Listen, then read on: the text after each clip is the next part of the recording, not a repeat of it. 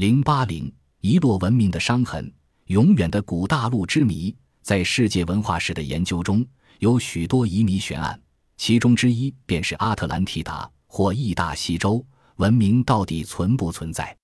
千百年来，先是西方人，继而又有东方人对此怀有浓厚的兴趣，孜孜以求，寻找其踪迹。目前，多数考古学家倾向于认为。地处地中海东部水域的克里特岛更为接近大西洲的历史地理条件。一八七零年，德国考古学家谢里曼在希腊的伯罗奔尼撒半岛东北部发掘出了迈锡尼遗址。过了三十五年，英国考古学家伊文斯又在克里特岛上发掘出更早的米诺斯文明遗址。这两件考古学上的伟绩轰动了世界。人们不约而同地将它们与失踪的大西洲联系起来。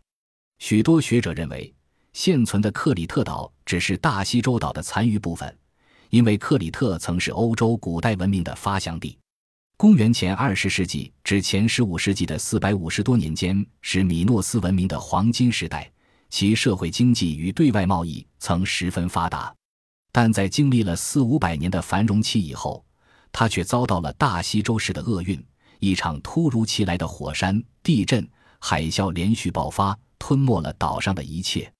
近代火山学的发展已证实了引起这场大浩劫的自然力量来自桑托林岛，位于克里特岛以北约一百一十三公里上的一次猛烈的火山爆发，以及随之而来的巨大海啸。目前，要在桑托林、克里特与大西洲之间画上一个等号。其最大的症结便在时间和面积上，两者相差近八十年和七十二万平方公里。大西洲究竟在哪里？它什么时候存在？为什么消失？传说的大西洲大陆与大西洋之间有何关系？这至今仍是无法揭开的谜。这一旷日持久、长达二十多个世纪的探索，或许还要继续下去。神秘小岛建于何人？密克罗西亚。拥有五百多个岛屿，总面积为一千三百四十平方公里。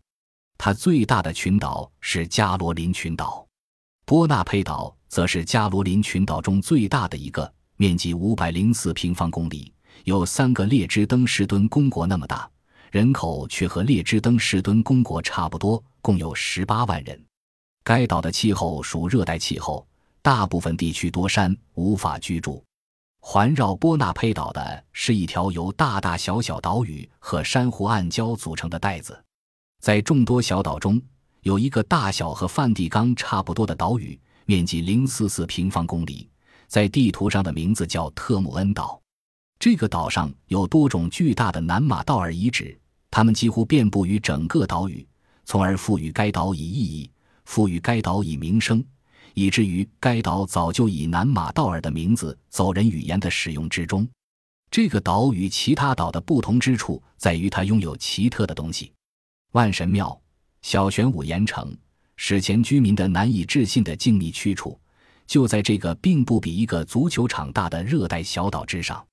突然之间，人们仿佛就站在了这些史前史的佐证面前，而人们并没有做好这种相遇的准备。这些史前设施的出现时间还没有确定，它的建设者来自何方更是无法确定。